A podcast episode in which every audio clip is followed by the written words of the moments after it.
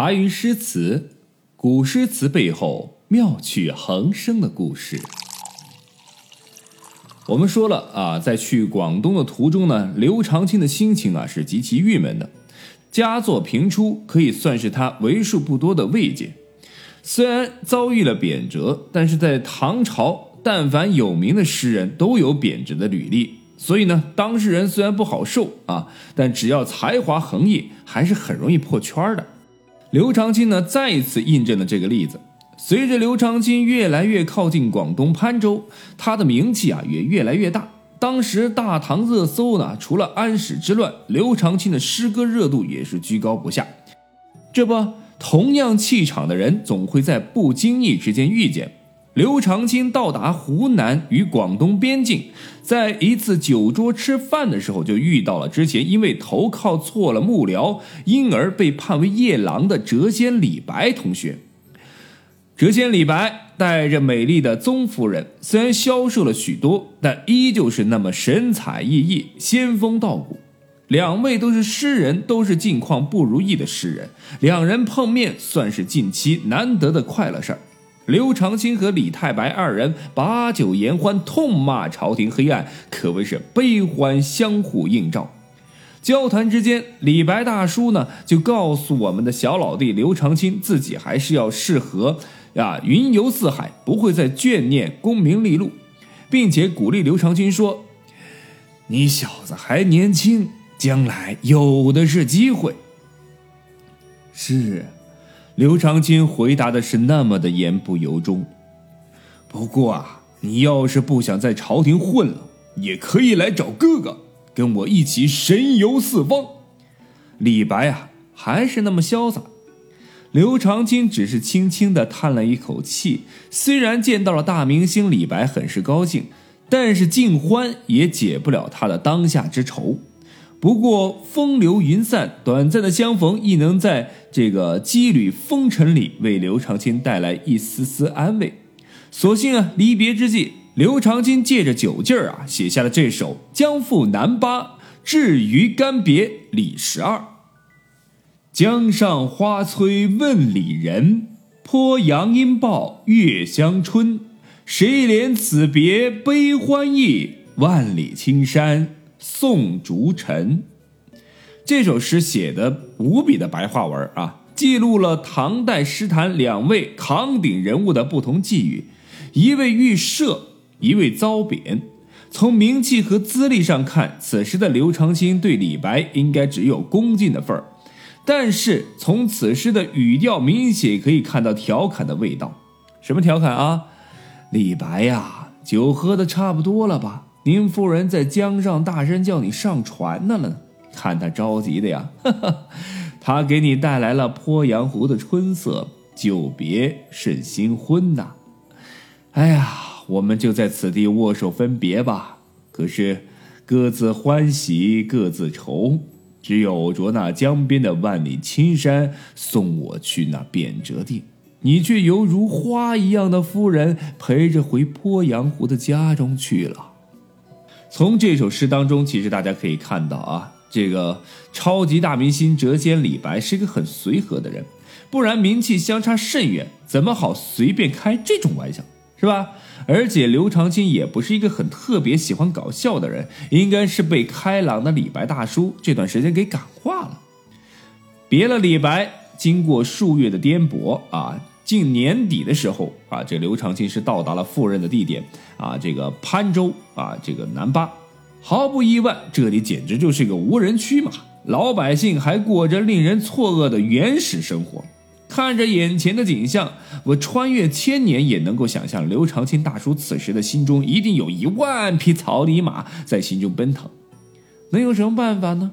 既来之，则安之呗。在办公室门口，两个操着标准粤语普通话的衙役来迎接自己的新领导。刘长卿边比划边交流，花了好长的时间，他才知道他该住哪里啊，该在哪个地方上班打卡。在这个鸟不拉屎、语言又不通的荒蛮城市，刘长卿开始了自己第二次的官场生涯。没过多久，刘长卿就迎来了自己在潘州南巴的第一个新年。面对这别开生面的特别新年，他写了一首新年作：乡心心碎切，天畔独潸然。老至居人下，春归在客先。岭猿同旦暮，江柳共风烟。已似长沙妇，从今又几年？我们说过，在唐代呀，湖南长沙以南的地域都是很荒凉的，潘州一带更是艰苦，可想而知。刘长卿受冤被贬，从鱼肥水美的江南苏州迁至荒僻的潘州，委屈之心不言而喻。他满腹冤屈化作一句诗语：“乡心心碎切，天畔独潸然。”新年已至，自己与亲人相隔千里，思乡之心自然更切。人欢几悲，伤悲之泪潸然而下。其实伤心泪呢，早就洒在这个贬谪的途中了。我们前面也一一做了介绍。老至居人下，春归在客先。这句呢，其实他呃是致敬了一一位叫做这个薛道衡的诗人。他写道：“人归落雁后，丝发在花前。”啊，变化出来的。在前人单纯的思乡之情当中呢，这个地方融入了自己刘长卿的啊仕途啊身世之感，扩大了他的深度，增强了情感的厚度。两句有感而发，自然浑成，成为甘苦之言，使鼻韵意纯熟圆浑，字拧俱裂啊，素来是他刘长卿所长。这个老至巨沉独潸然，而这个春归呢，又承接了心碎切，脉络细致，情意深沉。刘长卿有感年华老至，反遭贬而居人下。新年伊始，天下共春，而乃至刘晏南天畔，身前无望。那么，故有时不我待，春归我先之感，悲愤于极，不能自己。因此，连续以四句伤情语是抒发情感。岭猿同旦暮啊，这个江柳共风烟。这两句描绘了天畔荒山水相结的啊这个风光，原堤积淀着哀伤的诗歌意象，原民三声泪沾蝉的古谣啊，引发了怨苦，以此啊来表达出一种凄厉之声是融入到诗中，与北北方那种啊鸣烟龙水同是伤感的生态意象，都是令人是怀悲而思归的。刘长卿的势力。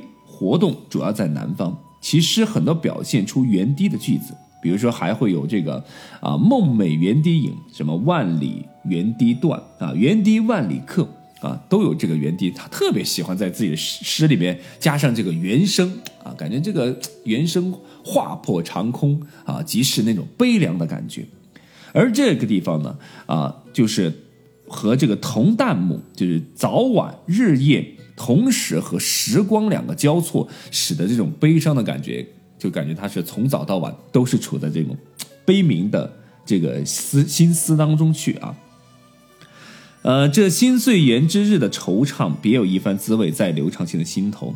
而远望这个江流暗流啊，这个不但没有给我们的诗人刘长卿带来生机勃勃的新意，相反呢是风烟一空，蒙蒙笼罩啊，倒给他心头蒙上了一层厚厚的愁雾。